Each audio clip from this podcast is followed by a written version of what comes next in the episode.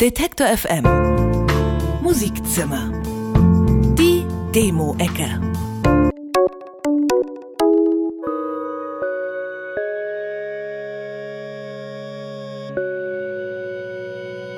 Theresa Elflein wollte eigentlich nur ein Jahr in England studieren, am Ende sind daraus sechseinhalb Jahre geworden. Schließlich war es das Brexit-Votum, was sie wieder nach Deutschland, genauer gesagt nach Leipzig gebracht hat. Mitgenommen hat sie viele Songs und Ideen, die sie jetzt in ihrem Projekt Pygmy Blue verwirklicht.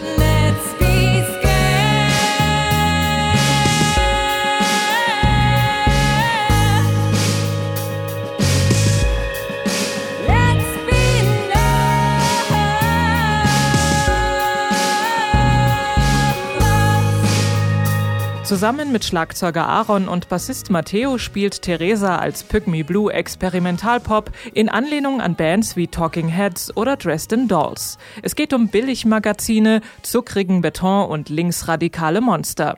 Ihre erste EP heißt Spundus. Das ist bayerisch und bedeutet Respekt. Alltagsflucht und Zukunftsvisionen besingt die Band Deltawelle in ihren Songs. Bei dem Quartett aus Berlin treffen eingängige Melodien auf poetische deutsche Texte, gebrochene Rhythmen auf New Wave-Attitüde. Lass dich bloß nicht nieder. Halt dich aus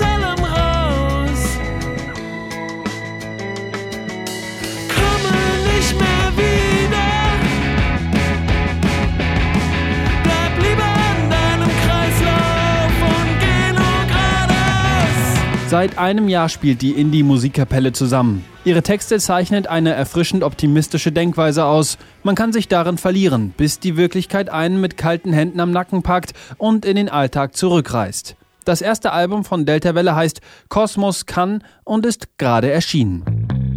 Bartender,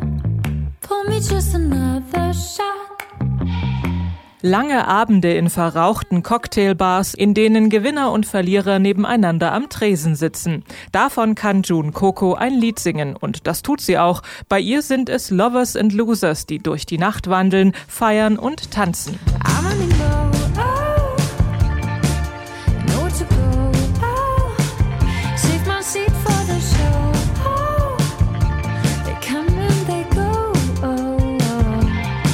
Mit einem eleganten Mix aus Nancy Sinatra und The Black Keys wickelt die Pianistin und Sängerin June Coco den Hörer um den Finger.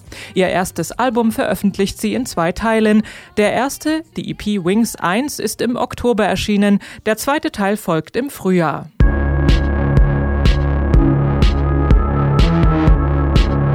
Zahnfee und Pfadfinderherz heißen die Songs von der Band Billy Rubin. Was sich erstmal nach Blockflöte und Kindergeburtstag anhört, entpuppt sich als ziemlich düsterer Elektropop mit 80s NDW-Schlagseite.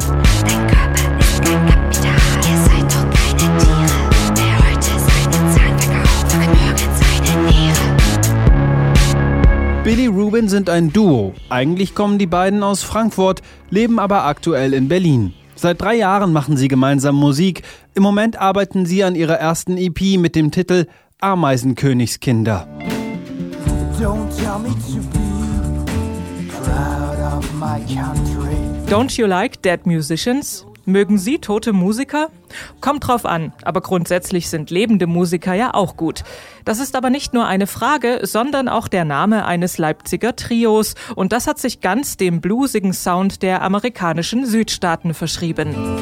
What's the point of human revolt when it's just a line of attack of the same old devil? Seit 2012 machen Don't You Like Dead Musicians gemeinsam Musik. Mit Kontrabass, Slidegitarre, Schlagzeug und einer Stimme, die an Tom Waits erinnert, nehmen sie den Hörer mit auf eine Reise. Das sind die Sümpfe von Louisiana nicht weit entfernt vom Leipziger Auwald. Der hat nämlich als Inspiration für ihr erstes Album gedient. Das heißt passenderweise Tales of a Thirsty Swamp und ist 2016 erschienen.